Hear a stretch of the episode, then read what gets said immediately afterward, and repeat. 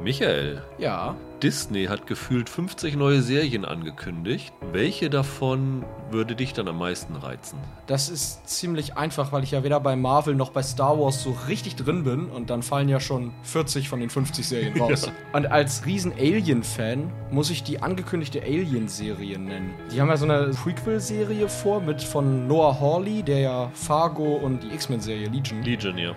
gemacht hat. Und das finde ich eigentlich ganz spannend, weil wie gesagt, riesen Alien-Fan, sogar von den schrottigen Sachen, also von den allgemein als schrottig anerkannten Sachen aus dem Universum. Ja, ich finde das ganz spannend. Es soll ja auf der in nicht allzu ferner Zukunft auf der Erde spielen, wo wir im Alien-Franchise tatsächlich noch nie so wirklich gewesen sind, außer in diesem Predator-Mash-Up-Film. Finde ich ganz interessant, vor allem nachdem Scott seine eigene Prequel-Reihe äh, in den Filmen da ja ziemlich in Sand gesetzt hat, bin ich da offen für was Neues. Ja, war auch zumindest die Serie, die mich am meisten überrascht hatte. Ich finde auch die andere FX-Serie, die Shogun-Serie, die so beschrieben wird als Game of Thrones im feudalen Japan, eigentlich ganz cool. Aber da du da jetzt Star Wars und Marvel ausgewichen bist, will ich da mal reingehen. Und von den ganzen Star Wars-Serien, ich glaube ein Dutzend sind angekündigt Ja, worden, ja, fand ich die abseitige irgendwie am interessantesten. Also Klar werde ich mir auch Ahsoka anschauen und The Bad Batch und Ja. Rogue Squadron und alles. Aber es kam eine Ankündigung zu einer Serie namens Star Wars Acolyte und die soll 200 Jahre vor Episode 1 spielen, also in einer ganz anderen Zeit. Und vor allen Dingen aber soll sie gemacht werden von Leslie Headland, die ja Matryoshka gemacht hat. Ja, Und das finde ich irgendwie ganz spannend. Und das muss man tatsächlich Lucasfilm lassen, dass sie interessante Leute an diese Star Wars-Serien ranlassen. Also zum Beispiel diese Andor-Serie wurde ja auch von Tony Gilroy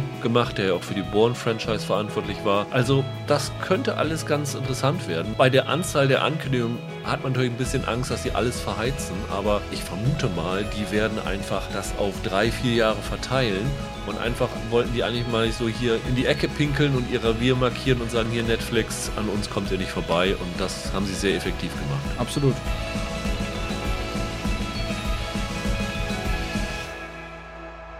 Hallo und herzlich willkommen zu einer neuen Ausgabe von Serienweise.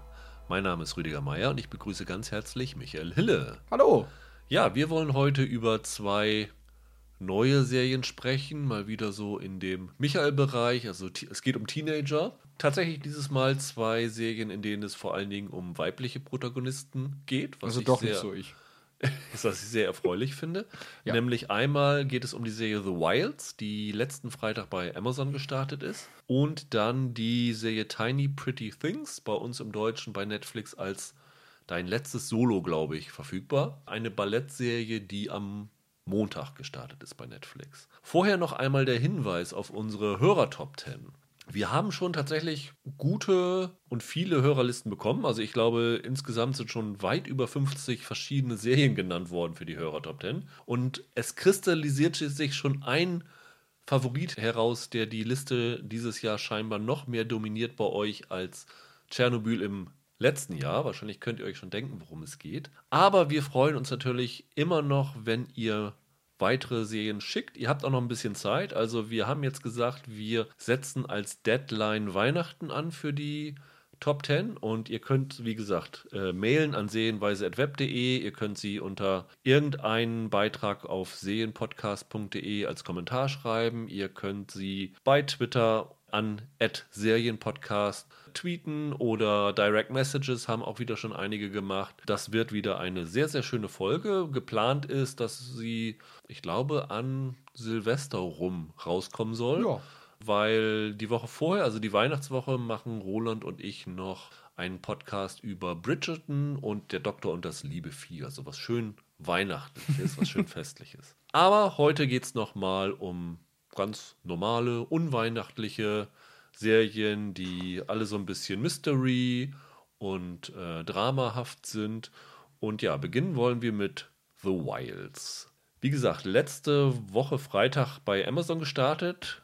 Vielleicht haben einige von euch sie sogar schon durchgebinged. Es sind insgesamt 10 Folgen, also 50, 45 Minuten. Ja, variiert so ein paar Minuten Ja. immer. Gute Dreiviertelstunde. Und wird von einigen tatsächlich schon so als beste Serie des Jahres gefeiert. Also ich verweise da zum Beispiel nur an Vanessa Schneider, die auch den wunderbaren Podcast Skip Intro macht. Auch in den USA taucht sie auf einigen Top Ten Listen auf und ist so ein bisschen überraschend gekommen. Ist so eine, so eine klassische Young Adult Serie, die aber keine Romanvorlage hat, sondern tatsächlich eine Originalgeschichte ist, was es schon mal sehr erfreulich macht.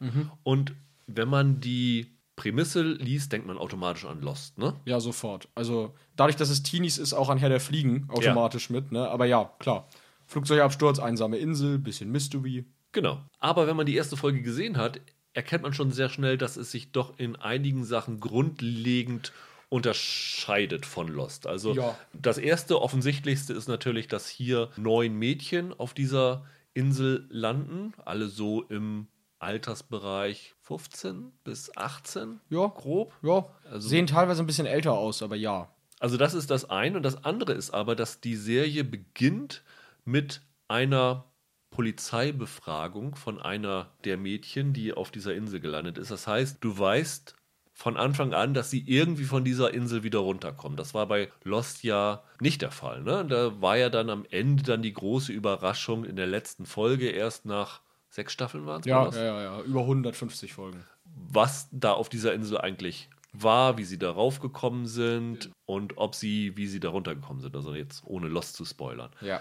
Das ist hier wirklich ganz anders. Also du weißt von vornherein, sagen wir zumindest einige überleben, weil äh, es zieht sich relativ schnell durch, dass jede Folge sich auf eins dieser Mädchen fokussiert und die meisten Folgen haben auch dieses Befragungsformat durch die Polizei als Klammer, also dass sie dann ähm, von dieser Insel runtergekommen sind. Der andere große Unterschied ist, wenn man diese erste Folge sieht, du erfährst auch zumindest zwischen den Zeilen, wie und warum sie auf dieser Insel gelandet sind. Ja. Also der Hintergrund, wie sie darauf gestrandet sind. Das ist jetzt die Frage, ob wir sowas spoilern wollen. Ich würde sagen, das spoilern wir nicht, auch wenn es schon in der ersten Folge angedeutet wird. Es ist hier ein bisschen schwierig, weil es ein bisschen auf Mystery angelegt ist, aber das, ich würde sagen, das ist nicht das Hauptding. Ne? So bei, bei Lost war ja auch dann war ja dieses Rauchmonster und was weiß ich noch Eisbär. alles. Was ist, geht auf dieser Insel vor sich? Ja. Das ist hier überhaupt nicht. Also das geht in erster Linie schon um das menschliche Drama, um die persönlichen Schicksale, um die Hintergründe dieser Mädchen, die dann nach und nach aufgedröselt werden. Und das heißt, es ist nicht so viel zu spoilern, aber wir versuchen es ein bisschen zurückzuhalten. Ich bin mal gespannt, Michael, wie es dir ergangen ist. Als du diese erste Folge gesehen hast, was war dein Eindruck? Als ich die erste Folge, ich weiß noch, was ich gedacht habe, als ich mit der ersten Folge durch war. Genau. Ich, da habe ich gedacht, um Gottes Willen, warum habe ich gesagt, dass ich bei dieser Podcast-Episode mitmache? Weil jetzt muss ich ja noch mehr von dem Mist gucken. Also, Ja. es, um es mal ganz hart zu sagen, die erste Folge war fürchterlich. Ich habe gehofft, dass das nicht so bleibt. Das ging mir ähnlich. Also ich habe diese erste Folge gesehen und habe mir gedacht, oh Gott, das ist für mich ein Tiefdaumen. Ja. Im Bewertungsgenre zu bleiben. Ich fand es ein Desaster. Ich fand die Charaktere furchtbar. Ich habe dann auch gedacht, ja, okay, jetzt ist es wieder so ein Lost-Verschnitt und dieses und jenes und war ein bisschen genervt darüber. Ja, hinzu kommt ja noch, ich, ich fand, die erste Folge strotzte ja auch vor Klischees. Du Ja. dachtest ja wirklich, du kennst die Serie jetzt. Willkürliches Beispiel, die sind auf dieser, die sind frisch quasi auf dieser Insel, sind ja eigentlich in so einer Survival-Situation von wegen Mist, wie kommen wir jetzt hier runter? Und das Erste, was passiert, ist, dass sie sich darüber streiten, wer noch Jungfrau ist und wer Ja. nicht. Und ich echt dachte, das gibt's doch jetzt Ja, nicht. und dann vor allem denkst du, oh Gott, jetzt ist so ein Zickenkrieg wird da gemacht und dann Ja. wird jetzt jedes Klischee über wenn Frauen zusammen sind äh, ausgebreitet. Und man fühlte sich auch so ein bisschen an diese Netflix-Serie The Society, hieß sie, glaube ich, ne? Erinnert. Die hatte mir auch nicht so gefallen, wo ich bei ich weiß, dass es da auch viele Fans gab, die dann äh, auf die Barrikaden gegangen sind, als Netflix die Serie eingestellt hat. Aber dann habe ich mich zumindest durch diese vielen positiven Kritiken aus den USA, die ich mir nach der ersten Folge absolut nicht erklären konnte, äh, gedacht, okay, gibst du der Serie nochmal eine Folge, eine Chance, weil manche Serien sich ja auch entwickeln. Ja. Und ich muss sagen, ab der zweiten Folge hatte die Serie mich. Für mich wurde es mit jeder Folge auch wirklich besser. Und am Ende der Serie, nach den zehn Folgen, also wir haben beide alle zehn schon gesehen, Ja.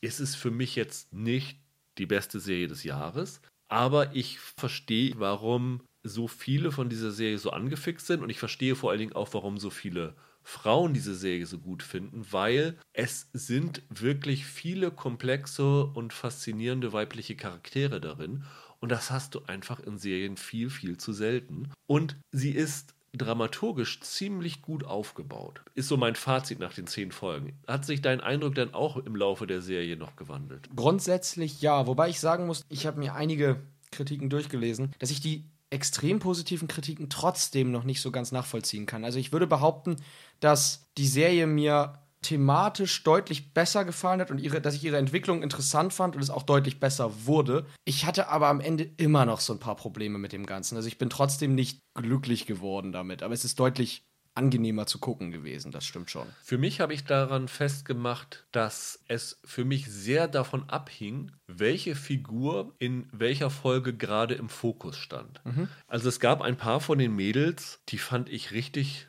schlecht, die haben mich richtig genervt. Und das Problem an der Serie ist, dass die für mich absolut nervigste Figur, das ist diese Lia, die steht halt in dieser ersten Folge im Vordergrund. Also man muss sagen, vielleicht nochmal als, als Background, es ist ein Flug mit neun jungen Mädels, die in einer Privatmaschine in ein Mädchencamp auf Hawaii geflogen werden sollen. Dawn of Eve heißt dieses Camp. Und die das erfährt man mit den Folgen, haben alle ihre, ihre emotionalen Probleme, ja. ihre Gründe, warum sie von ihren Eltern dahin geschickt worden sind. Genau. Und diese Lia, die in dieser ersten Folge auftaucht, ist eine unglaublich nervige Figur, hat auch von allen Charakteren, die da sind, den, naja, sagen wir mal so, das geringste Trauma erlebt. Also ihr Trauma ist, dass sie eine Liebesbeziehung zu einem Romanautor hatte, der 20 Jahre älter ist als sie und zu dem Zeitpunkt war sie halt noch 17 oder sie ist, glaube ich, immer noch 17. Was natürlich dann unter die Kategorie in den USA Statutory Rape fallen würde. Genau. Und der Autor hat dann, nachdem er da mitgekriegt hat, dass sie 17 in Wirklichkeit ist, gesagt, er will nichts mehr mit ihr zu tun haben und das ist jetzt ihr großes Leid.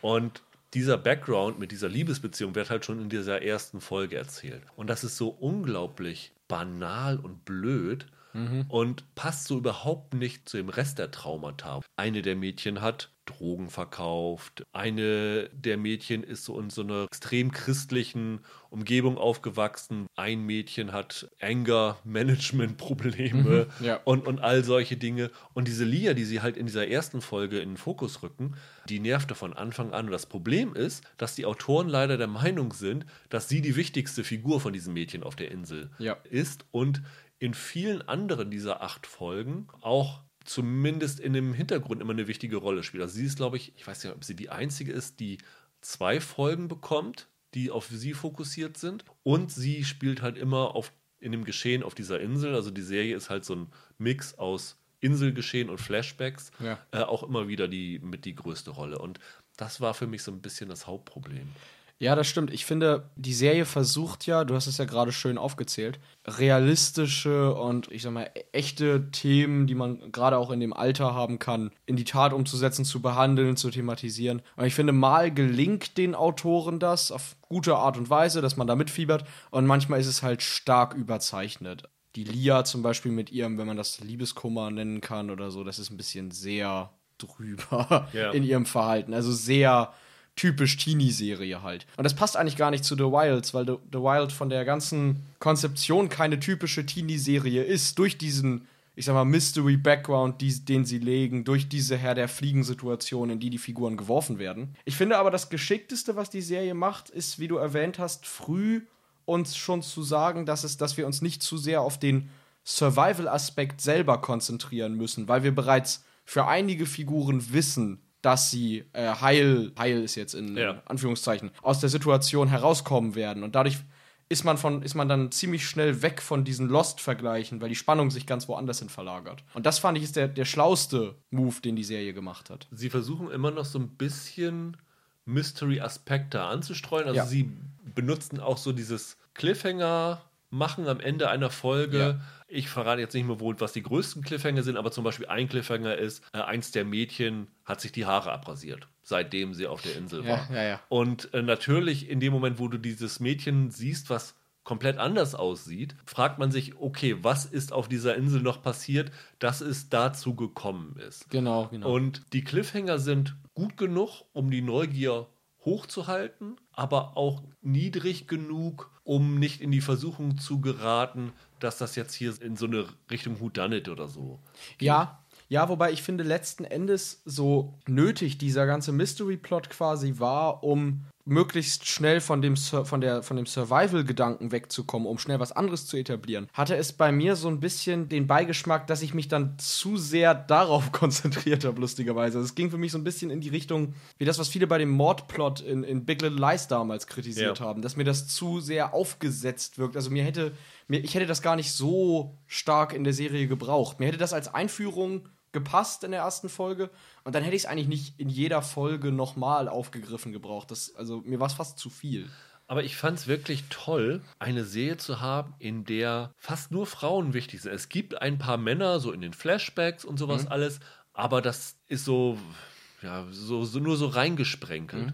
Und das Witzige ist, dass wenn man das sieht bei The Wilds, stolpert man darüber. Das führt einen aber auch vor Augen, wie geeicht man darauf ist, dass Serien sich auf Männer fokussieren. Wenn dieses mit umgekehrten Geschlechterrollen wären, wenn dann die acht Männer auf dieser Insel gewesen wären, glaube ich, hätte A, die Serie nicht so gut funktioniert und B, wäre man nicht drüber gestolpert, weil das ist sowas, was du ständig Ja. hast. Ne? Also das fand ich richtig super. Und je tiefer das Drama war und je mehr Background da drin war, desto faszinierender wurde es auch. Ich finde, das kann man sehr gut an dieser Shelby klar machen. Das ist so eine Blondine, so ein klassisches All-American Girl, kann man Ja. sagen. Das ist halt die mit diesem religiösen Hintergrund, die da auf dieser Insel ist und du denkst, oh Gott, was ist das für ein oberflächliches Klischee-Mädel?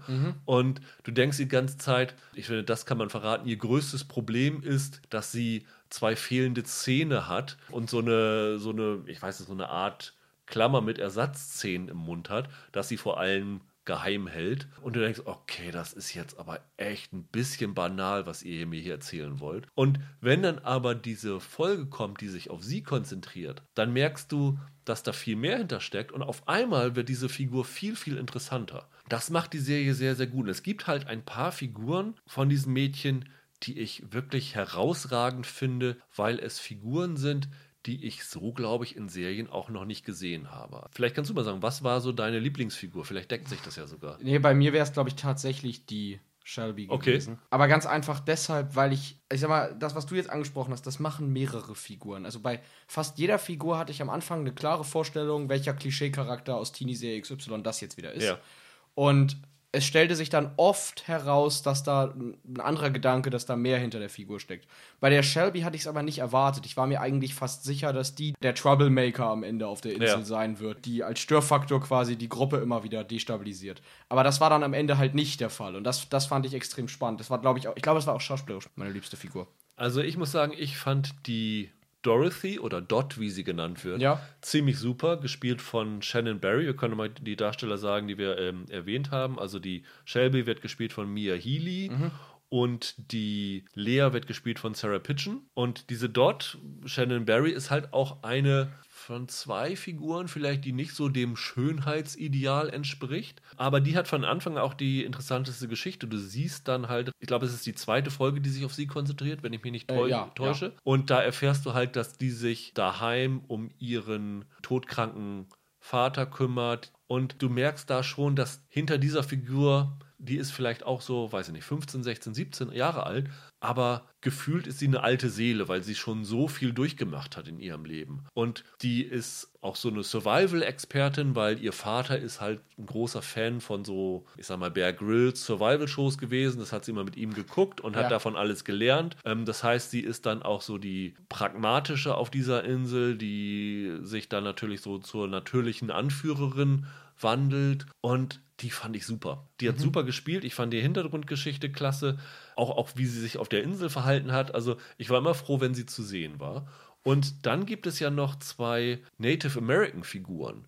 Auch da, wir haben äh, kurz bei Yellowstone drüber gesprochen, dass es ja so für Native Americans sehr, sehr wenige Rollen in Serien gibt. Und hier The Wilds ist eine Serie, das mussten keine Native Americans sein. Das hätten auch irgendwelche andere sein können. Aber allein daran zu denken, dass man hier so ein bisschen Diversifizität reinbringt und afroamerikanische Figuren hat und dann halt diese religiösen, aber auch halt Native Americans. Und gerade diese Toni, die gespielt wird von Irana James, fand ich sensationell. Die hat mich echt begeistert. Also schauspielerisch war die für mich das Highlight. Das ist halt die, die ich vorhin angesprochen habe, die halt diese Anger-Issues hat, die dann leicht mal äh, Aggressiv wird. Genau, die halt eine eine kurze Zündschnur hat und dann leicht in die Luft geht bei jeder Kleinigkeit, was natürlich für die Gruppendynamik sehr, sehr interessant ist auf dieser Insel, was aber auch die Hintergrundgeschichte sehr, sehr clever macht. Du denkst die ganze Zeit, ja, Mädel, krieg dich noch mal im Griff. Also das, die Sachen, für, für die du explodierst, das ist ja total Pillepalle. Also das ist doch Schwachsinn. Aber dann bekommst du halt nach und nach sozusagen mit, warum sie so ist, wie sie ist. Und das ist bei allen Figuren halt auch so. Auch diese Martha, das ist so ihre beste Freundin, die quasi diejenige ist, die sie versucht so im Zaum zu halten, gespielt von Jenna Claus. Auch echt klasse. Und es ist hier, finde ich, super spannend zu sehen, was man erfährt über den Hintergrund, aber auch wie der Hintergrund dieser Figuren diese Gruppendynamik auf der Insel beeinflusst. Als so eine psychologische Studie von acht komplett verschiedenen Charakteren funktioniert diese Serie extrem gut, würde ich sagen. Ich fand jetzt in dieser ersten Staffel, dass es fast ein bisschen zu wenig noch gruppendynamischer Prozess war, weil wir ja noch sehr damit beschäftigt waren, auch mehr über die Hintergründe der Figuren zu erfahren. Und teilweise hätte mir das, ich sag mal, mehr angedeutet, weniger ausgesprochen gereicht. Ich fand es immer am interessantesten, wenn die Mädels quasi aufeinander geprallt sind.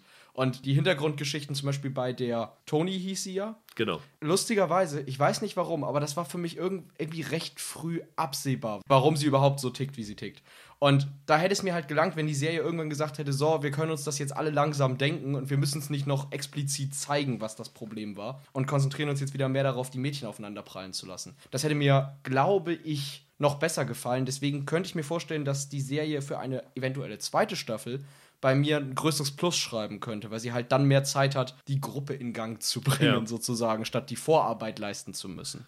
Die letzten zwei Mädels, die wir noch nicht erwähnt haben, ist ein Schwestern-Duo. Ah ja, ja. Rachel und Nora. Rachel gespielt von Rain Edwards, Nora von Helena Howard. Die Rachel ist so eine Olympia-Anwärterin im Turmspringen, deren Karriere aus Gründen, die wir hier nicht verraten, so ein bisschen ins Stocken geraten ist. Und ihre Schwester Nora ist so, ja, ist halt so die typische kleine Schwester von in Anführungsstrichen einer Prominenten, die dann halt immer im, im Hintergrund ist und Schwierigkeiten hat, wahrgenommen zu werden von ihren Eltern bei der Ja. Schule und letztendlich auch in dieser Gruppe auf der Insel. Das waren so zwei Figuren, wo ich tatsächlich hin und her gerissen war, ob sie mir jetzt gefallen haben oder nicht. Ich hätte mir gewünscht, dass einige Figuren früher erklärt worden wären. Das kann man vielleicht so, kann ich sozusagen vielleicht als meine Kritik an dieser Serie Ja. vorbringen. Wenn eine Figur erst in der neunten oder zehnten Folge Konturen bekommt, weil sie dann das erste Mal erst richtig aufgenommen wird Dann ist es zu spät. dann ist das zu spät. Ich Ja. würde, also man hätte ein bisschen mehr schon vorher mal reinstreuen müssen. Ich finde auch, vielleicht wäre es besser gewesen, die Folgen nicht fast jeweils ausschließlich auf eine Figur so stark zu konzentrieren, Ja. sondern das irgendwie organischer zu verweben. Ich verstehe, dass das strukturell so auch einfacher ist, aber es war nicht immer ganz förderlich. Ich fand diese Schwesternbeziehungen, die die beiden haben, sehr. Also ja, solche Schwesternbeziehungen gibt es in der Realität. Gerade das mit im, im Schatten der, der, Ja. der Schwester stehen und so. Ich fand das aber doch sehr Teenie-Serie und sehr klischeehaft, wie die beiden geschrieben waren. Das hat mir nicht wirklich gefallen. Der Witz ist halt, dass solche Schwesternpaare sind halt die Norm in solchen Serien. Ich würde mir gerne mal ein gesundes, harmonisches Schwesternpaar in irgendeiner Serie wünschen. Nicht immer diese, dieses Konkurrenzverhalten. Das weiß ich nicht, da verdrehe ich die Augen bei. Was ich aber glaube, ist, dass tatsächlich diese neun Mädchen auf dieser Insel, die neunte ist übrigens Janette, gespielt von Shi Gwen. Das ist so ein, ja, im Klischee so ein Pop-Asia-Girl, die sich dann halt so in, äh, in so kunterbunten Farben und so Ja. ganz überdreht ist. Auch da gibt es eine sehr, sehr interessante Background-Folge, was die angeht. Aber ich glaube halt, dass diese neun komplett verschiedenen Figuren, nicht nur, weil sie halt kaukasisch, Asi asiatisch, afroamerikanisch und Ja. Native American sind, aber auch von ihrer Persönlichkeit sicherlich sehr, sehr viele Zuschauer haben, die sich mit dieser jeweiligen Figur identifizieren können. Und ich könnte mir vorstellen, dass Leute, die die Serie mit einem anderen Blickwinkel sehen, dass die sagen, okay, diese Lea finde ich gar nicht schlecht, die gefällt mir eher. Oder ich mag diese, diese Rachel oder diese Nora, weil sie sich halt in ihrer eigenen Biografie in diesen Figuren wiederfinden können. Und das ist halt das, was ich an The Wild so reizvoll finde, dass es so viele verschiedene Frauenfiguren gibt, mit denen sich jemand identifizieren kann. Ja, die Vielseitigkeit sorgt natürlich dafür, dass sich ein sehr großer Teil der Zuschauerschaft, dass die Chance besteht, dass man sich in seiner eigenen Lebenswirklichkeit ja. angesprochen fühlt. Dazu kommt ja noch, das war so ein zweites Ding, mit dem ich meine Probleme hatte, aber ich habe es dann recht schnell beiseite gelegt, weil es irgendwann halt klar war, die Serie ist halt so gepolt, sag ich mal. Dass das Überleben auf der Insel als solches, also das, was da ja eigentlich hinzukommt, was man auch sowas wie Castaway und Robinson Crusoe kennt, gar nicht so wichtig ist. Dass es wirklich viel mehr darum geht, wie die Figuren mit den Dingen klarkommen und sich mit den Umständen arrangieren, die halt aus dem alltäglichen Leben stammen, also mit Alltagsproblemen und gar nicht mit dem Umstand, dass sie halt auf einer einsamen ja. Insel gestrandet sind. Ich fand, dass die Serie da teilweise der Witz ist ja, man sagt ja immer so gerne, was würdest du mitnehmen, wenn du drei Dinge auf eine einsame Insel ja. mitnehmen könntest? Und so ein bisschen dieses Planspiel ist ja The Wilds quasi als Serie. Wie verhalten sich Figuren, ne? Also das ist ja der, Reiz bei solchen Geschichten, war ja auch bei Lost so. Nur, dass hier die Insel fast schon irgendwie so ab Folge 3 oder so für mich halt banal war. Die hätten auch sonst irgendwo ganz woanders sein können. Ich finde, da hat die Serie teilweise die Glaubwürdigkeit etwas hart strapaziert, was ihr Setting anging. Da fällt mir ein, wo du sagst, Dinge, die man auf eine einsame Insel mitnehmen will. Eine Figur haben wir tatsächlich noch vergessen vergessen, nämlich Fatin, gespielt von Sophia Taylor Ali. Das ist die einzige, glaube ich, die ihren ganzen Koffer wiederfindet nach dem Flugzeugabsturz. Ja, stimmt, stimmt, die haben wir gleich erwähnt. Ja. Und da immer in ihrer schicken Mode rumläuft, das ist so, so, ein, so ein Modepüppchen und mhm. total glücklich ist, dass sie ihre elektrische Zahnbürste wiedergefunden hat, was ja nun auf, der, auf einer einsamen Insel das äh, Letzte ist, woran man denkt. Aber das ist ihr ganz, ganz wichtig. Das ist tatsächlich auch noch mit einer meiner Lieblingsfiguren. Ah, tatsächlich, tatsächlich. Die fand, die fand ich super. Echt? Ja das war eine Figur, die ist mir so auf die Nerven gegangen, dass ich dann auch nicht wissen wollte, warum nee, sie so. fand ich total. Und das war auch die einzige, wo ich, äh, die erste, wo ich am meisten gespannt war, warum sie so ist, wie sie ist. Und die Begründung dafür fand ich echt klasse. Also das hat mir echt, echt gut gefallen. Was ja interessant ist, ist, dass diese Serie, du sagst, die Insel ist eigentlich unwichtig für das Ganze. Die Serie wird ja quasi auf vier verschiedenen Erzählebenen ja. erzählt. Du hast einmal diese Flashback-Episoden, wo erzählt wird, was ist mit den Mädchen vorher gewesen, warum werden sie auf dieses, in dieses Dawn of Eve mhm. Camp geschickt. Dann hast du diesen Überlebenskampf genau. auf der Insel. Dann hast du nochmal die Perspektive, können wir gleich auch nochmal zurück drauf zu sprechen kommen, von diesen Dawn of Eve Organisatoren, die sich halt damit beschäftigen, was passiert mit diesen Mädels, die nun auf einmal nach einem Flugzeugabsturz verschwunden sind. Und die vierte Erzählebene ist halt diese Befragung mit den Polizisten ja. danach. Ja. Und das ist extrem schwer, mit so viel Erzählebenen zu jonglieren. Das kann mächtig in die Hose gehen. Mhm. Also, du hast vorhin Big Little Lies erwähnt, da ist es teilweise schon mit den zwei verschiedenen Sachen schwierig geworden, weil irgendwann hast du das Interesse an einer Sache verloren mhm. und willst eigentlich nur das andere sehen. Und auch wenn du sagst, dich hat das mit der Insel irgendwann nicht mehr so interessiert, ich fand den Mix, den sie gewählt haben, richtig gut. Und ich hatte nie das Gefühl, oh nee, jetzt geht doch nicht dahin, ich will lieber das weitersehen, sondern ich war von allen vier Sachen gleichzeitig fasziniert und das fand ich wirklich erstaunlich. Ja, das Spiel mit den Erzählebenen funktioniert schon. Ich, der Punkt mit der Insel ist für mich eher, dass ich mich oft an der Glaubwürdigkeit der Ereignisse gestoßen habe. Ja. Also ich meine, die Serie fokussiert sich halt so stark darauf, wie die Figuren miteinander interagieren und wie sie, wie sie ihre persönlichen, privaten Traumaprobleme bewältigen, dass für mich irgendwann so Sachen in den Hintergrund geraten sind wie, ihr braucht was zu essen, ihr könnt euch nicht waschen. Also so der Kram, der halt passiert, wenn du auf einer einsamen Insel yeah. strandest. Schon klar, die Serie will keine Survival-Serie sein, aber wenn ich meine Figuren auf einer einsamen Insel parke, dann muss ich da halt auch ein bisschen, ne, die, ich sag mal, die, die Hits spielen, so die ich in jedem Robinson Crusoe-Film sehe. Ja. Und das hat mich ein bisschen gestört, weil es einfach, die Glaubwürdigkeit mangelt da enorm. Ja. Wobei ich aber glaube, dass das in späteren Staffeln für mich weniger ein Problem sein könnte. Wie gesagt, ganz einfach, weil ich am Anfang noch nicht so ganz wusste, wie die Serie also wie die Serie ja. tonal verlaufen will. Ja. Und irgendwann hatte man es raus und dann ging es auch besser.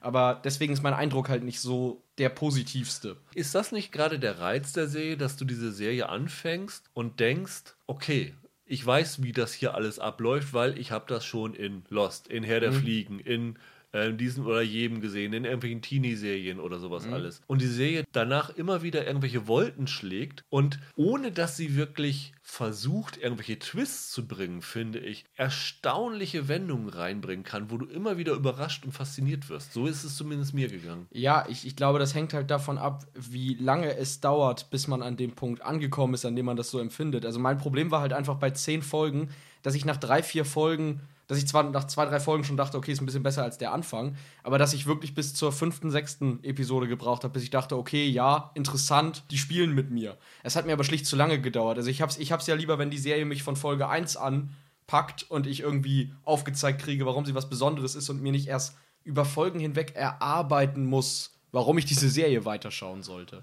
Aber es war bei mir tatsächlich so, dass es extrem kurzweilig war. Also ich habe das gerne geguckt, ich habe das äh, schnell durchgeguckt. Das kann man vielleicht so den, den Hörern an die Seite geben. Wenn ihr die erste Folge Mist findet, gebt noch nicht auf. Ja, nee, das, das ist klar. Wenn ihr nach der dritten Folge aber immer noch nicht dabei seid, wird die Serie wahrscheinlich Probleme haben, euch zu fangen. ja, das kann ich so sagen. bestätigen, Ja, ne? genau. So würde ich es auch sagen.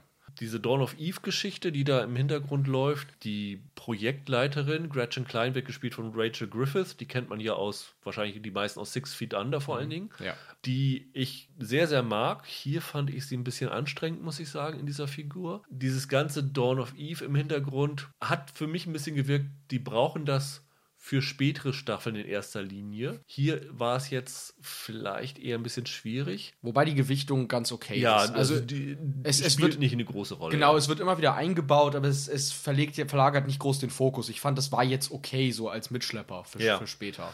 Aber dann können wir vielleicht mal auf den Cliffhanger zu sprechen kommen, ohne zu verraten, worum Ja. es geht. Ich weiß nicht, geht dir das auch so, wenn du, wenn du Serien guckst, wo so ein bisschen so ein Mystery-Aspekt ist, dass du in der letzten Folge anfängst, auf den Timer zu gucken, wie viele Minuten in einer Folge noch ist? Ja. Irgendwann, als dann nur 15 Minuten noch waren in der letzten Folge, dachte ich, verdammt, ihr löst das Ganze jetzt nicht auf. Also irgendwann, irgendwann weißt du diesen Punkt, Ja. okay, es wird hier ein offenes Ende geben, weil die Zeit, die reicht nicht mehr, um das alles Ja, aufzuklären. es ist sogar zwischen meinem besten Freund und mir so ein Running Gag, dass wir dann immer sagen, Mensch, ihr habt jetzt noch eine Folge und ihr müsst zwölf Fragen beantworten oder so. Von daher war ich geistig schon darauf vorbereitet, aber auf den Cliffhanger, der da kam, habe ich gedacht, oh nee, bitte macht das nicht, was ihr jetzt hier andeutet, weil das könnte für mich aus dieser Serie ganz schnell ein Desaster machen. Ich fand es ein bisschen schwierig, ich fand es eine komische Wahl, das so zu machen. Im Gegensatz zu dir, der sagt, die zweite Staffel könnte Sachen ausmerzen, die dir jetzt Probleme gemacht haben, ist bei mir eher so das Gegenteil gewesen, wo ich gedacht habe, oh Gott, ich glaube, das wird nicht meine Staffel, wenn ihr das macht, was ihr jetzt andeutet. Aber vielleicht gehen sie dann doch in eine andere Richtung. Ja, das Problem ist, ich finde grundsätzlich, auf, rein auf der Ebene der Geschichte selber, Ja. finde ich das eine interessante Idee, weil das was komplett anderes ist als das war, was ich auch vermutet hatte, Ja. worum es eigentlich geht. Das Problem ist natürlich, die Macher müssen jetzt echt gut schreiben können, weil da kannst du dich so schnell ganz böse vergaloppieren. Ja, ja. Wie gesagt, ich spoiler nichts, aber mit den Implikationen, die das so mit sich bringt. Ja. Staffel 2 muss jetzt, da, müsste das jetzt irgendwie so thematisieren, dass es nicht plump und doof rüberkommt. Das Ja. wird schwierig. Aber wenn man das hinkriegt, finde ich das ohne das Thema als solches, finde ich das von der Geschichte her total interessant. Ja. Also man kann sagen, man denkt, die Serie ist Lost, aber am Ende ist sie ein Peter Weir-Film. Und ich verrate nicht, welcher es ist.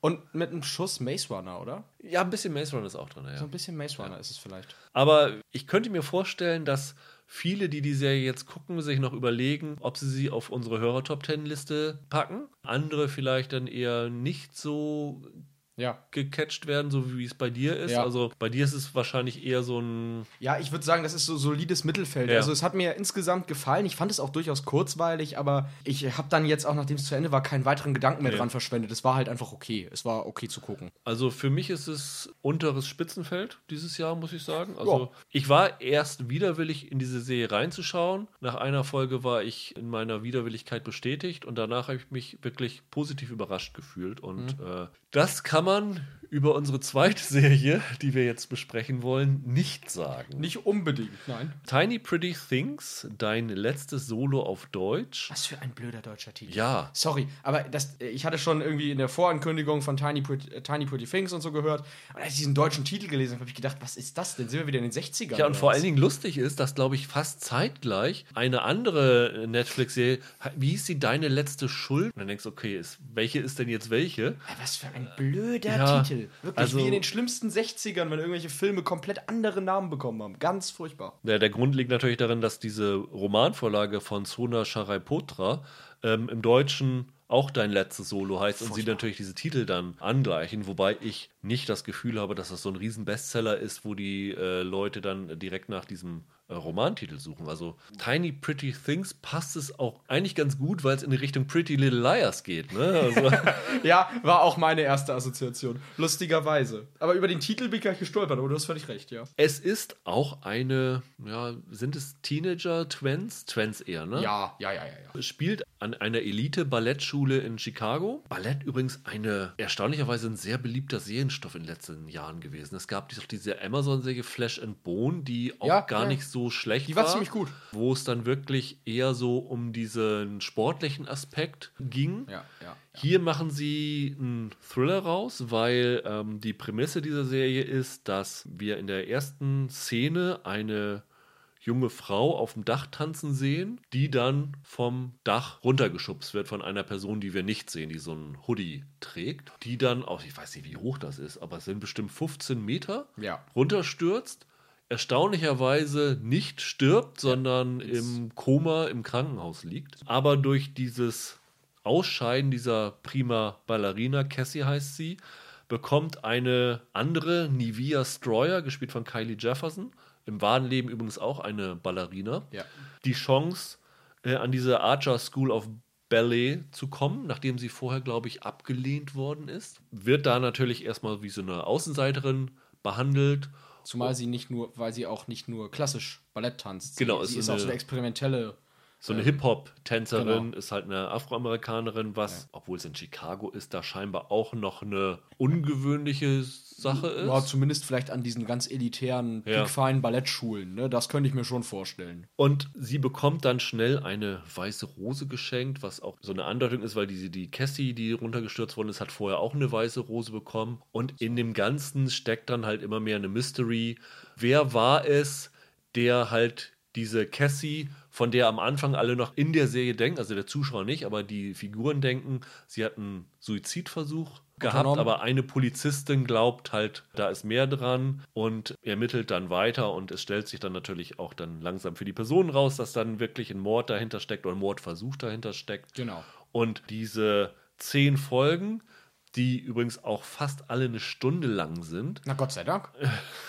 versuchen dann sozusagen bis zum Ende aufzudröseln, äh, wie ist es dazu gekommen. Ja, klassisches Krimi. Klassischer Whodunit Ja. mit einer Ballettatmosphäre und ganz vielen interpersonellen Dramen. Ja. Ich wollte nicht drüber sprechen.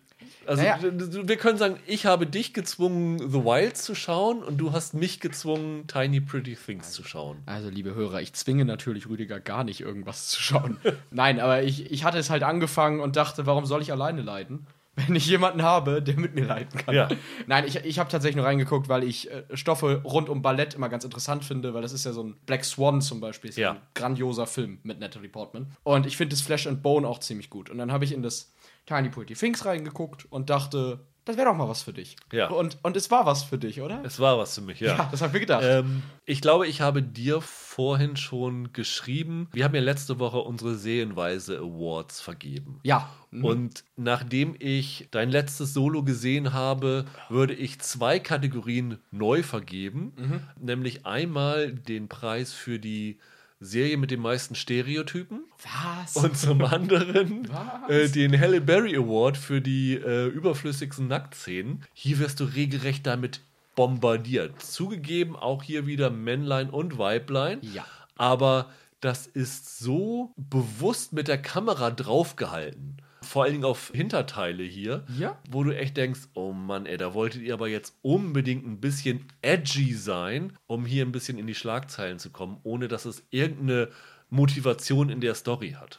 Ich spüre schon, du bist kein Trash-Liebhaber. Also ich hatte irgendwann, so nach ein paar Folgen des Schmerzes, hatte ich voll Spaß damit. Dann hat es mir echt, nicht, irgendwann hatte ich echt Fun daran, an dem, an dem Quatsch. Ja, das Problem ist für mich gewesen, dass die Serie sich selber sehr, sehr ernst nimmt. Ja, das stimmt allerdings. Ja. Und zum anderen, dass es zumindest in ein paar Folgen, sagen wir mal so fünf Minuten Abschnitte gab, wo ich dachte, okay, das ist gar nicht so schlecht. Ah, okay. Es ist halt kein, kein komplettes Trashfest. Aber das größte Problem ist, das sind zehn Stunden, die du dafür opfern musst. Und ja. das ist für ein Trashfest einfach zu viel. Ja, gut, das mag sein, das mag sein. Nein, also jetzt mal, jetzt mal ganz ohne Witz. Ich fand's, ich fand's ja auch ganz furchtbar. Aber wie gesagt, irgendwann habe ich mich echt darüber beömmeln können. Vor allem über alle, die in dieser Serie als Ballettlehrer arbeiten. Ja. Das muss der unterhaltsamste Beruf der Welt sein. Also die haben ja ein, eine Freude daran, Blödsinn zu reden. In der Serie ist es großartig. Fand ich fast schlimmer in ihrem Verhalten, in ihrer Denkweise als die eigentlichen Ballett-Twenster. Und die sind schon sehr anstrengend, weil es geht da zwar vielleicht um so ein Mordmystery, wie du gesagt hast, aber letzten Endes geht es darum, für mich als Zuschauer, welche Figur schafft es, die nächste im Niveau nochmal zu unterbieten. Und das hatte irgendwann was, was sehr Schönes, finde ich. Ich fand es ein bisschen schade. Hast du irgendwann mal gelacht? Gab es irgendwas Lustiges da drin? Nee, ich habe sehr viel gelacht, aber es gab kein, keine bewussten Witze. Ja. Ne? Die Serie hat überhaupt keinen gesetzten Humor. Keine ja? Selbstironie, nee, nee, gar keine nicht. flotten Sprüche ja. oder irgend sowas. Und ich habe irgendwann so in der zweiten, dritten Folge gedacht, auch wie du, ich finde diese Welt gar nicht schlecht. Auch so Serien und Filme, die sich mit, ich nenne jetzt mal Ballett auch eine Sportart, also Serien, die sich mit Kunst oder Sport beschäftigen, wo die Leute das auch ernst nehmen, also die, die auch sozusagen sich nicht darüber lustig machen, wie zum Beispiel Damen Gambit hat sich auch nicht über Schachspielen lustig gemacht und das durchaus ernst genommen. Mhm aber durchaus mal leichte Momente reinbringt. Einer meiner Lieblingsunterhaltungsfilme ist ja zum Beispiel Girls United, wo es um Cheerleading ging mit Kirsten Dunst und Eliza Dushku. Ja. Die das durchaus als ernste Sportart wahrnimmt, aber sich sehr, sehr bewusst ist, wie das Ganze von außen wahrgenommen wird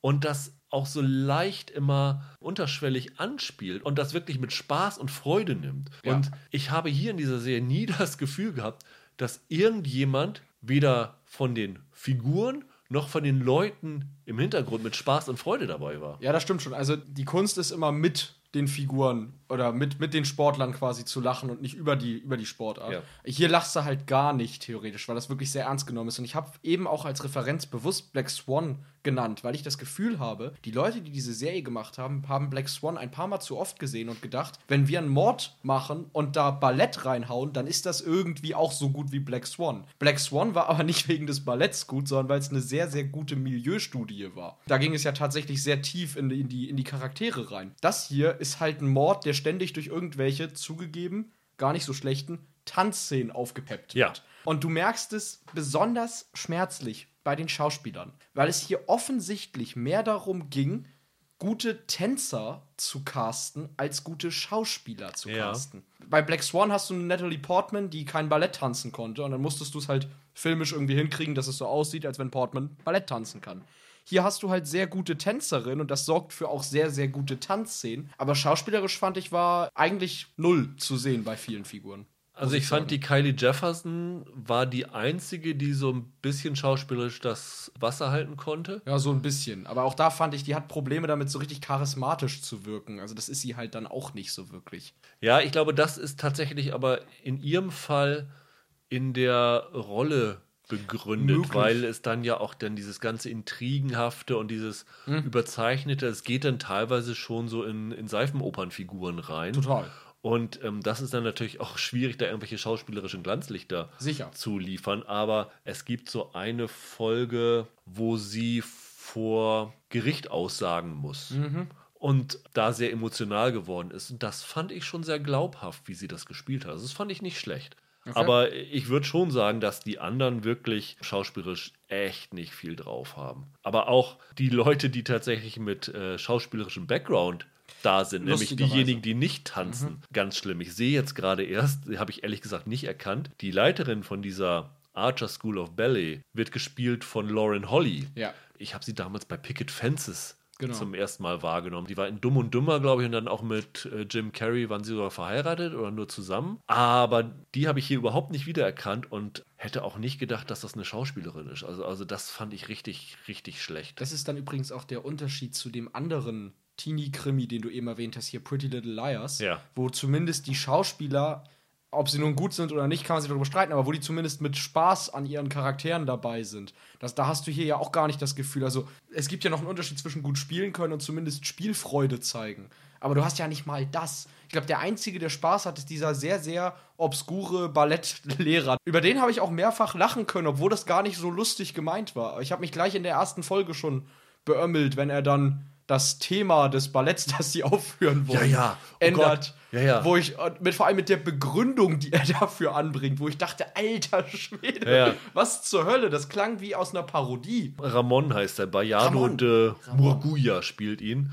Und äh, tatsächlich, also auf die Idee in der Serie zu kommen, ja, wir machen jetzt, ich glaube, was war es immer? Dornröschen war das, was sie ursprünglich. Ja, genau, sie wollten aufführen. klassisches Ballett aufführen, Und dann sagte er, ja, ja, wir machen jetzt ein Ballettstück über Jack the Ripper. weil es ja einen Mordanschlag gab.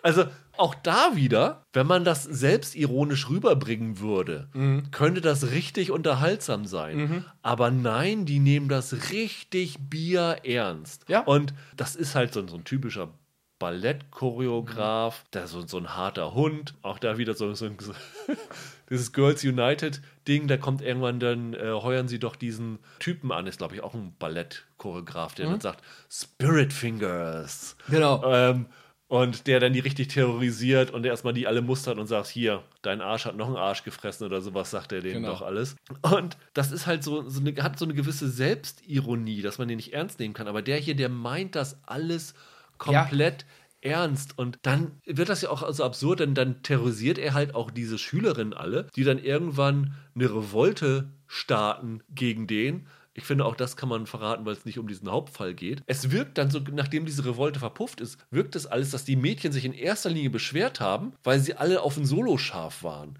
Ja. Statt, dass es darum ging, wie der diese Mädchen behandelt. Genau, das- Und das ist so absurd. Das wirkt dann halt erst recht wie aus Black Swan kopiert. Ja. Da gab es ja diesen, die- Ja, Vincent Cassell. der diesen echt furchtbaren, abusive Lehrer da gespielt hat, wo die äh, Balletttänzerinnen sich ja auch versucht haben, irgendwie dann an den Rand zu machen oder so, um die besten Rollen zu bekommen. Und so wirkte das hier, obwohl es ja eigentlich um was anderes ging, skriptseitig jetzt. Das fand ich echt ein Hammer, als der da in der ersten Folge sagt, wir machen jetzt, weil es einen Mord oder einen Mordanschlag bei uns gab, machen wir jetzt ein Ballett über Jack the Ripper. Da habe ich gedacht, das könnte auch Scary Movie sein. Ja. Also, Das ist aus, aus einer reinen. Genre-Parodie.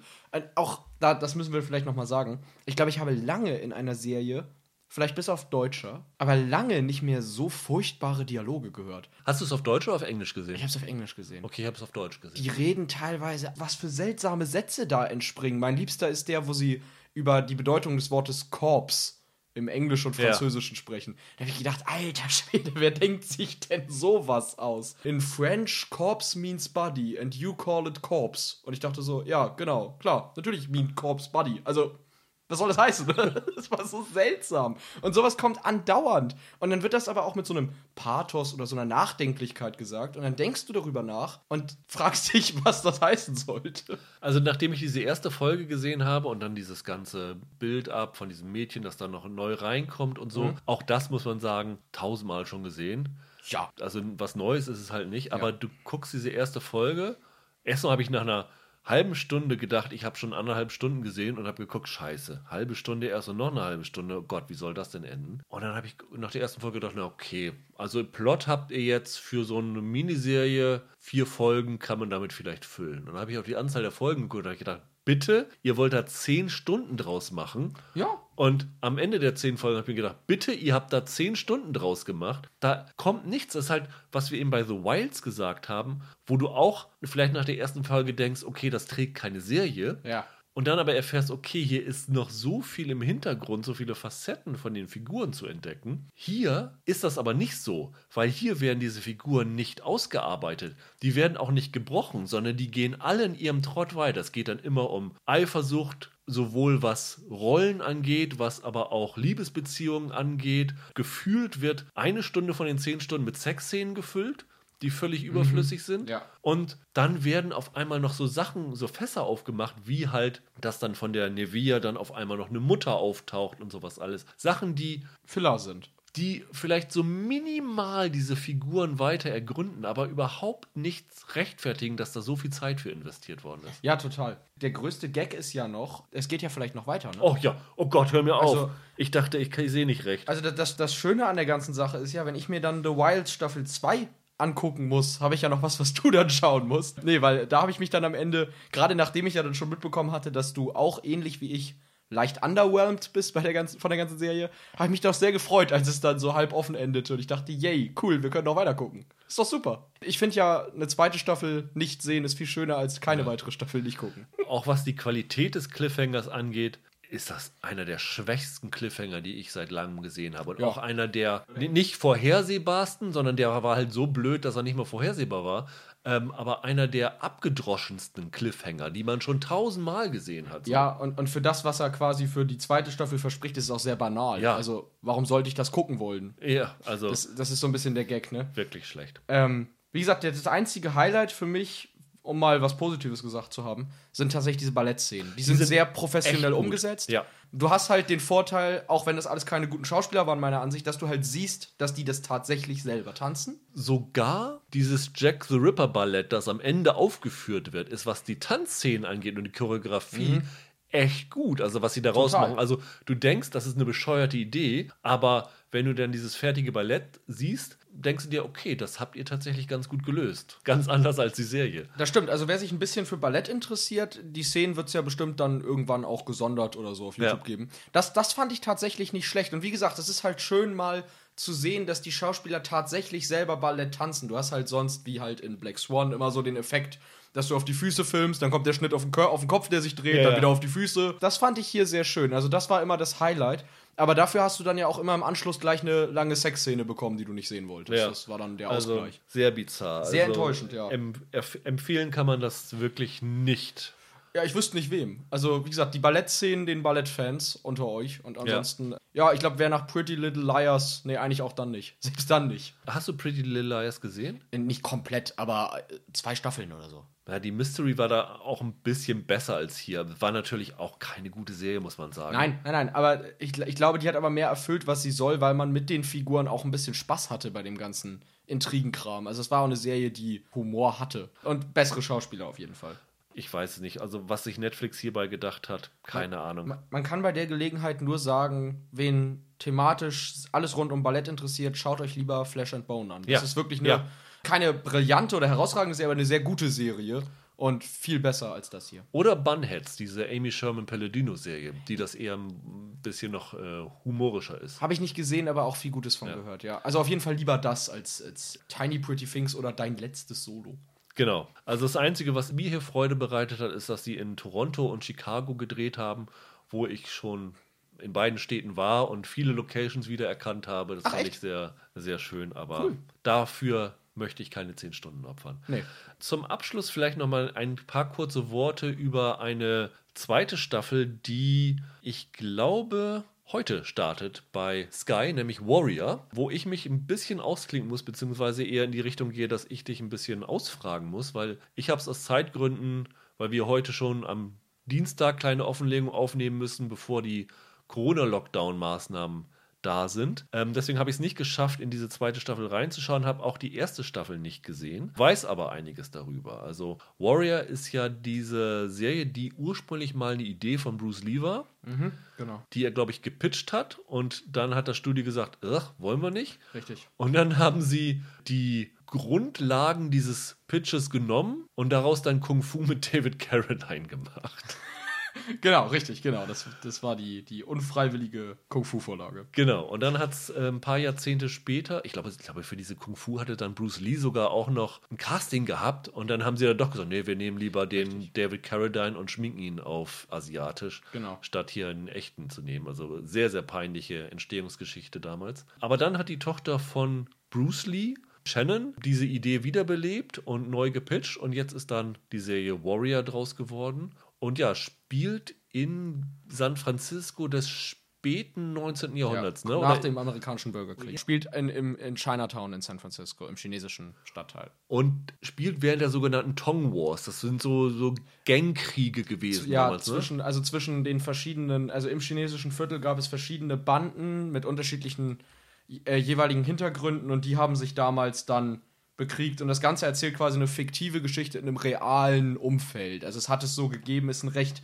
wenig beachtetes Kapitel der amerikanischen Geschichte, weil Ja. halt exklusiv unter den Chinesen damals abgelaufen. Und die erste Staffel, ich glaube, du warst hellauf begeistert. War die nicht sogar auf deiner Top-10-Liste letztes Jahr oder so? Äh, ja, müsste sie gewesen sein. Ich, ich war halt so verblüfft, wie unglaublich gut die Martial Arts Sachen sind. Ja. Also so gutes Martial Arts hast du halt ewig nicht gesehen. Da musst du tatsächlich zu Bruce Lee oder, oder Jackie Chan oder so zurückgehen, also zu den ernsten Chan-Filmen. Und das war der Wahnsinn. Also die Geschichten waren auch sehr gut und wenn sie sich ein bisschen weniger noch auf Romanzen konzentriert hätten, wäre es richtig stark gewesen. Es war einfach eine richtig überzeugende Actionserie. Du hattest harte Charaktere, die, die immer so ein bisschen unnahbar blieben, aber über die man gerade genug erfahren hat, dass man sie cool finden konnte. Du hattest äh, wirklich exzellent choreografierte Kampfszenen. Auch die Kameraführung sah teilweise sensationell aus. Es hatte so ein bisschen was von, bisschen was von Matrix sogar. Also weißt du, Matrix hatte doch diese extrem virtuosen Kamera, diese virtuellen Kamerafahrten und so. Und selbst von sowas hat Warrior teilweise Anstalten gemacht. Und dann hattest du halt wirklich äh, einige der der coolsten und wahrscheinlich brutalsten Bösewichte, die man seit langem gesehen hat. Also die verschiedenen Bandenbosse, die dann da ihre, ihre Männer quasi in Kampf geschickt und verheizt haben. Das war schon richtig cool. Dann gab es in der ersten Staffel noch eine Folge, die außerhalb von San Francisco spielt. Das war so eine Art Western-Folge. Auch das, also es war klasse. Die erste Staffel war richtig stark und deshalb habe ich mich auch total auf die zweite gefreut, die ja so ein bisschen jetzt das Ende der HBO-Tochter Cinemax besiegelt hat, ne? Ja, ja, genau. Cinemax ist ja, war das mit ihrer ersten Serie? Also bei mir das erste Mal auf dem Radar gelandet durch The Nick, die ich ja super finde. Ja, Banshee ist doch zu Recht Banshee, ich glaube Quarry hatten sie auch noch, wenn ich mich nicht ganz Strike täusche. Back. Ja, also sie hatten so ein paar Hits, aber dann hat ja HBO HBO Max gegründet. Genau. Und in dem Zuge haben sie gesagt, ja, wir können eigentlich mit Cinemax nicht mehr wirklich, zumindest mit diesem Original Programming anfangen. Und alles eingestellt. Und diese zweite Staffel von Warrior ist dann auch die letzte Serienproduktion, die bei Cinemax gelaufen ist. Und dadurch ist auch die Zukunft von Warrior ein bisschen in Frage gestellt worden. ne? Ich glaube, sie versuchen es anderswo noch zu landen, aber es ist eher, glaube ich, ein bisschen schwierig. Ich befürchte, dass es gar nicht fortgesetzt wird. Ich könnte mir eher vorstellen, dass es tatsächlich dann irgendwann, dass die existierenden Staffeln bei HBO Max landen und es in ein paar Jahren dann etwas bekannter sein wird, als es jetzt letzten Endes war. In der ersten Staffel ging es ja darum, dass ein junger Mann, Assam, gespielt von Andrew Koji, aus China nach San Francisco kommt, auf der Suche nach seiner Schwester. Ja. Und dann rausfindet, dass seine Schwester die Anführerin von einer so einer Ja. Tong-Bande Ja, ist, ne? ja, ja, also ja, Anführerin. Ja, also auf jeden Fall ist sie da stark drin verwickelt, in Ja. die ganze Nummer, genau. Wenn ich mich nicht ganz täusche, hat, ist es dann auch zum Bruch zwischen den beiden gekommen, ne? Ja, ja. Äh, worum geht es denn in der zweiten Staffel in erster Linie? In der zweiten Staffel geht es eigentlich darum, dass Assam sich mehr mit diesem besten Freund, den er da hat, zusammenraufen muss anfangs. Das Problem ist, am Anfang, am Ende der ersten Staffel gab es eine ziemliche, eine ziemlich harte Eskalation. Eine große, sind viele Leute gestorben am Ende Ja. der ersten Staffel. Und das hat einer, ich will jetzt nicht verraten, wer da, wer da alles gestorben ist, aber es hat eine Art Machtvakuum in den chinesischen Vierteln hinterlassen, sodass jetzt jede Bande sozusagen die Chance sieht, die anderen Banden endgültig zu verdrängen und ganz nach oben an die Spitze zu kommen. Und Assam steht quasi genau dazwischen. Ist er aber nicht ja, so ein Muscle, so ein Eintreiber, Ja. so ein Enforcer von so einer Gang? Genau, er hat aber halt jetzt sozusagen die Chance, selber eine hohe Position in Okay. diesem Ganzen zu erwerben. Dadurch, dass halt gerade unsicher ist, wie es in San Francisco, wie die Bezirke neu verteilt werden unter den Banden. Und dadurch entstehen dann halt die üblichen Machtkämpfe. Die Story ist eigentlich recht simpel wieder. Das heißt, die zweite Staffel lohnt sich auch in erster Linie wegen der Action? Ist genau wie bei der ersten Staffel. Ja, die Story ist wieder sehr simpel. Die, den größten Kritikpunkt an Staffel 1 haben sie ausgemerzt. Also diese recht blöde Liebesgeschichte, die sie in der ersten Staffel hatten, die haben sie ziemlich schnell ad acta gelegt. Darum geht es nicht mehr so wirklich. Staffel 2 hadert aber ein bisschen verglichen mit der ersten Staffel, weil es mittlerweile schlicht zu viele Figuren gibt, die nicht direkt mit diesen chinesischen Banden zu tun haben. Also die Serie versucht jetzt gleichzeitig über die Nebenfiguren, die sie aufgebaut haben, über die quasi Betroffenen dieser Bandenkriege, auch was über die damalige Situation der Arbeiterklasse in San Francisco zu erzählen, in verschiedenen Nebenhandlungen. Und ich fand die Mischung sehr unausgegoren. Es gibt dann zum Beispiel die Penelope zum Beispiel, die versucht in der zweiten Staffel, die hat so eine Art Vorhaben, möchte ich das mal nennen. Also die will sich nicht direkt für Frauenrechte einsetzen, aber das hat schon, das hat schon diesen Charakter. Und das läuft so hart ins Leere, weil es einfach irgendwann vergessen wird. Also es wird irgendwann einfach nicht mehr fortgesetzt, was sie da jetzt eigentlich angestrebt hat. Und dann endet die Serie leider auch mit einem, also die zweite Staffel leider auch mit einem blöden Cliffhanger. Im Sinne von, der Cliffhanger ist blöd oder im Sinne von, es ist blöd, dass die Serie auf dem Cliffhanger endet und ähm, offen ja, sozusagen bleibt. Beides sogar. Also ich fand den Cliffhanger erstens nicht so richtig überzeugend und zweitens ist er so unnötig gewesen. Man hätte nach der zweiten Staffel problemlos den Sack erstmal wieder zumachen können. Staffel 1 hatte so ein recht schönes Cliffhanger-Ende, nenne ich das mal, weil die Geschichte der Staffel in sich abgeschlossen war, aber man jederzeit halt die Möglichkeit hatte, problemlos fortzuführen. Weißt du, was ich meine? Es gibt ja, ja diese diese offenen Enden, die auch für sich offen bleiben könnten. Staffel 2 verlangt jetzt aber eigentlich, dass das nochmal weitererzählt wird.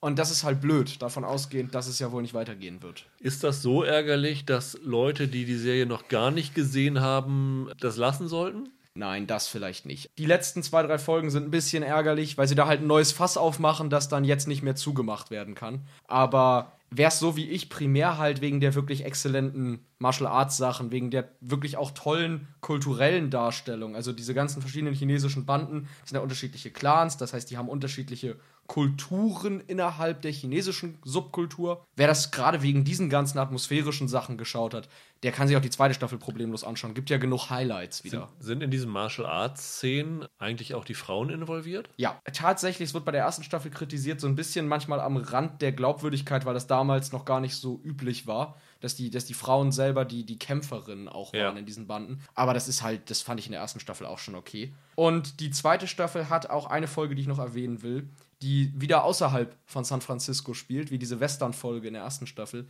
und die sich um eine Nebenfigur dreht und so ein bisschen aus der Staffel rausfällt. Und diese ganze Folge ist eine riesen Liebeserklärung an der Mann mit der Todeskralle mhm. von Bruce Lee. Da werden einige Szenen werden eins zu eins zitiert. Wer den Film kennt, wird das sofort sehen. Die fand ich herausragend. Das war mit Abstand die Highlight-Folge der ganzen Staffel. Lustigerweise. Aber nach China gehen sie in der Serie gar nicht, oder? Nein, es bleibt in den USA. Und ich würde mir jetzt halt wünschen, dass es vielleicht noch irgendwie abgeschlossen werden kann, dass wir vielleicht wie bei hier ähm, Deadwood nochmal so irgendwie. Abschlussfilm oder so. Einen Film vielleicht hinten dran kriegen, aber ich sehe die Chance da einfach nicht. Also ich fürchte, dass Dazu das waren die Quoten wahrscheinlich auch zu gering und aber die Serie hat halt auch dadurch, dass sie bei Cinemax lief, bei den Kritikern sehr wenig aufmerksam oder bei den äh, ja. Filmpreisen sehr wenig Aufmerksamkeit bekommen. Ja.